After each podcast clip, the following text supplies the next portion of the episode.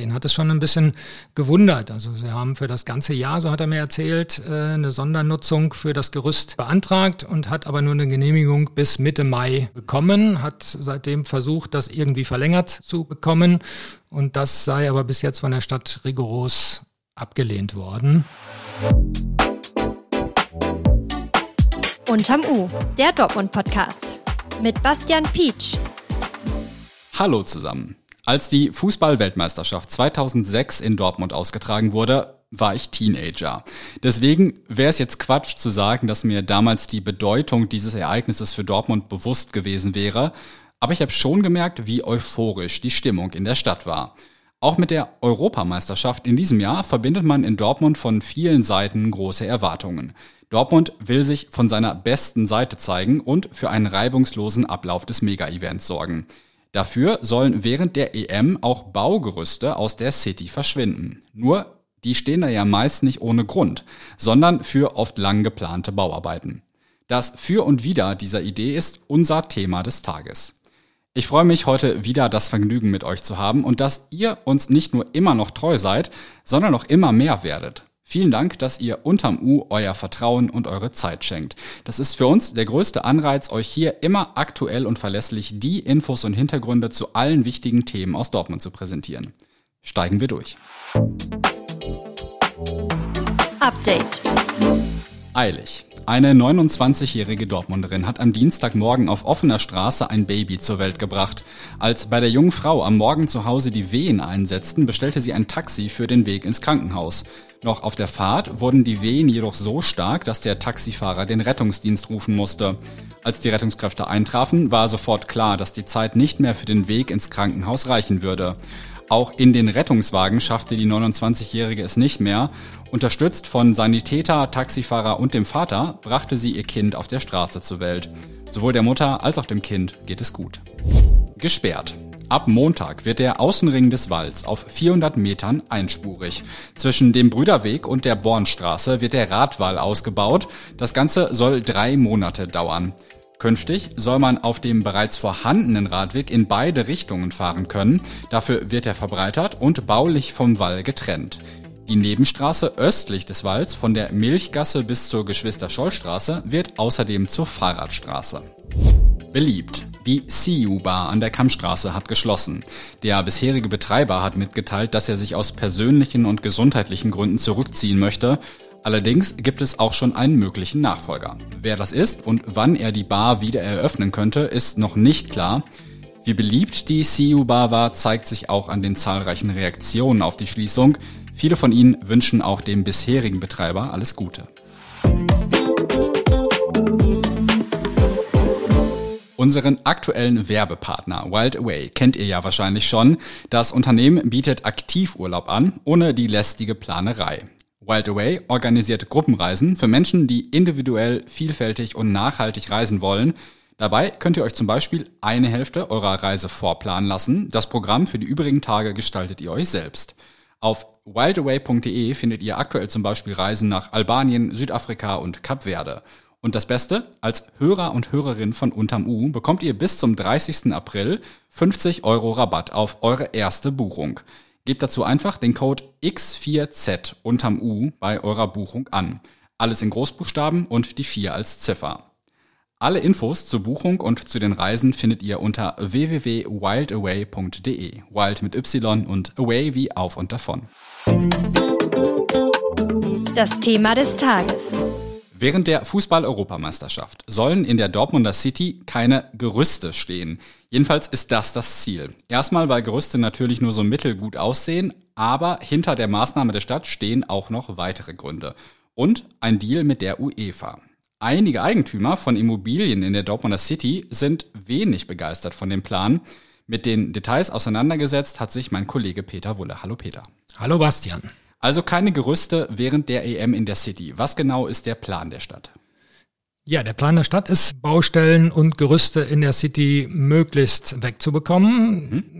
Die City möglichst attraktiv und schön dastehen zu lassen.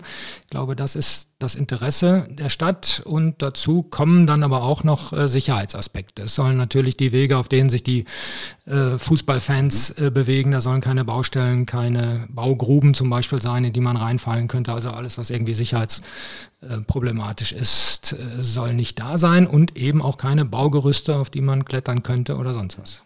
Wo stehen denn aktuell Gerüste, die man vielleicht so kennt aus dem Straßenbild und die dann weg müssten? Also in der City zum Beispiel ähm, das Ex-Konrad-Haus am oberen Westen Hellweg wird ja groß umgebaut in diesem Jahr. Und auch im Herzen der City die Ex-Meiersche Buchhandlung ist gerade eine große Baustelle mit großem Gerüst.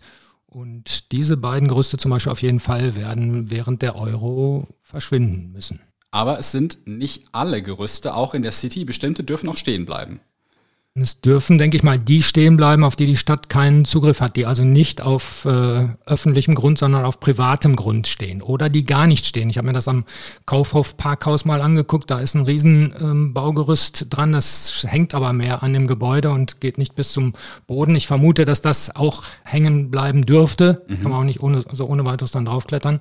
Aber ähm, alles, was auf öffentlichem Grund steht, äh, sollte an Baugerüsten dann verschwinden. Und äh, das ist in der City eben, äh, das muss man dazu sagen, ist es äh, die Regel, dass solche Gerüste schon auf öffentlichem Grund stehen.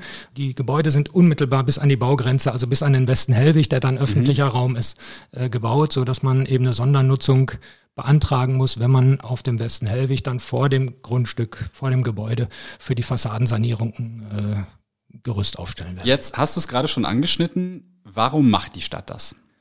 Ja, die Stadt ähm, macht das, weil sie, ich denke, weil sie es musste, mit der UEFA darüber Vereinbarungen treffen, wie man sich als Gastgeber der Fußball-Europameisterschaft äh, präsentiert und was man gewährleistet und was nicht. Und eine Sache, die man gewährleisten will und muss, ist wohl die Baustellenfreiheit rund um den Veranstaltungsort, also rund, rund ums Stadion und auf all den äh, Flächen und Zufahrtswegen, auf denen sich die Fans äh, dann im Sommer bewegen. Und das wird ja in der Innenstadt auch der Fall sein. Ne? Auf dem das Friedensplatz, auf dem Alten Markt wird ja was los sein. Genau, auf dem Friedensplatz ist vor allem was los, auf dem Alten Markt ist immer bei Fußballfesten was los.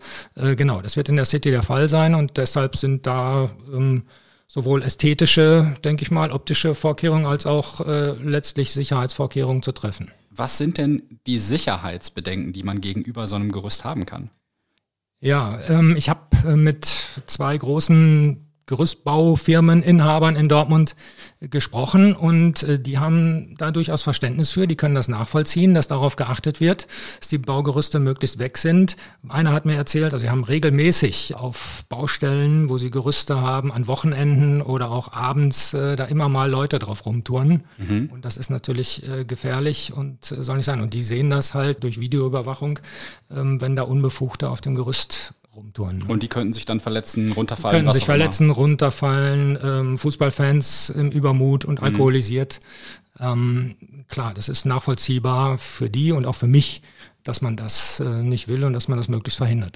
Jetzt stehen Gerüste ja üblicherweise nicht ohne Grund irgendwo rum, sondern meistens, weil sie für Bauarbeiten gebraucht werden. Und meistens auch für Bauarbeiten, die ein bisschen größer sind und die man schnell fertig kriegen möchte. Du hast dich mit einem Beispiel tiefergehend beschäftigt, dem ehemaligen Konrad-Haus am oberen Westen Hellweg. Wie denkt man denn da über diese Maßnahme?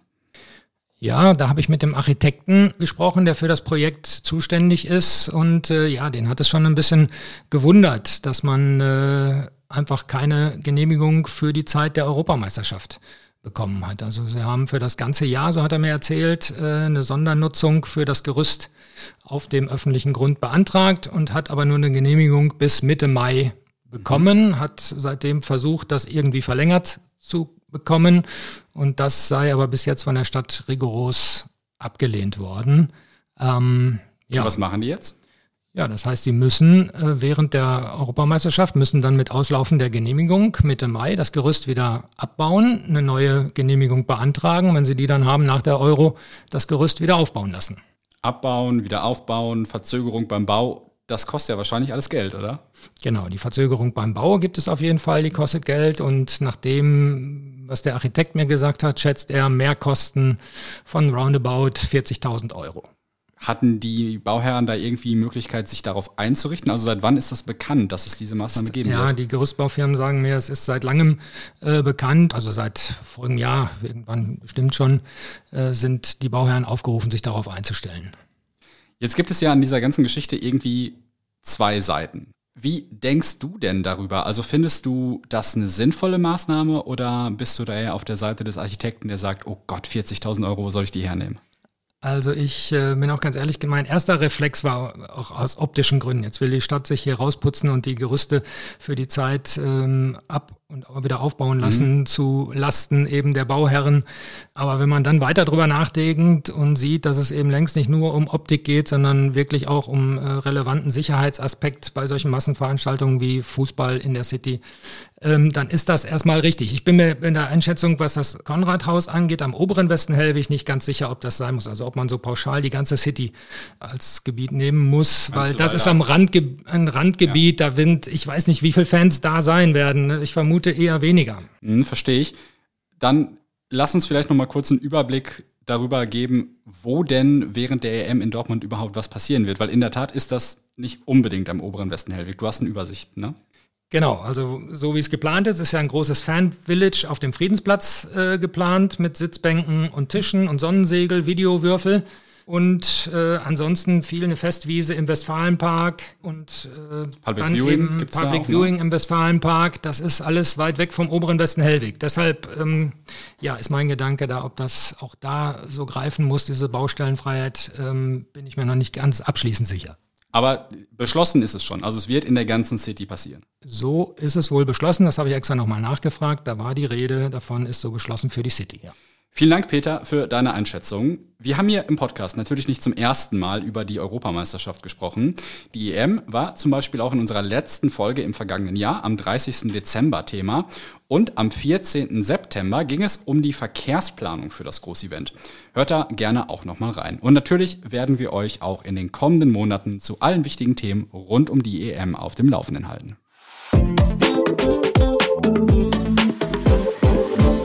Der Fußball-Weltmeister Andreas Brehme ist tot. Er starb in der Nacht zu Dienstag an einem plötzlichen Herzstillstand. Bremes verwandelter Elfmeter im WM-Finale gegen Argentinien bescherte Deutschland 1990 die Weltmeisterschaft. Auch in Dortmund hat man sich an ihn erinnert. So war beispielsweise auf der Fassade des Fußballmuseums am Hauptbahnhof der Name von Andreas Brehme auf schwarzem Untergrund zu lesen. Mit dem ersten FC Kaiserslautern und dem FC Bayern München wurde Andi Brehme deutscher Meister. Mit Inter Mailand holte er den UEFA Cup. Mit einer anderen Fußballgröße haben sich übrigens die beiden Sportjournalisten und Kommentatoren Oliver Müller und Werner Hansch auseinandergesetzt. In einem sechsteiligen Podcast-Feature zeichnen sie das Leben von Ottmar Hitzfeld nach und haben dafür auch mit vielen Weggefährten des legendären BVB-Trainers gesprochen. Zum Beispiel Gerd Niebaum, Lars Ricken und Uli Hoeneß. Den Podcast findet ihr exklusiv unter rn.de slash Hitzfeld. Hört da gerne mal rein. Wir hören uns morgen hier unterm U wieder. Bis dahin und macht's euch nett.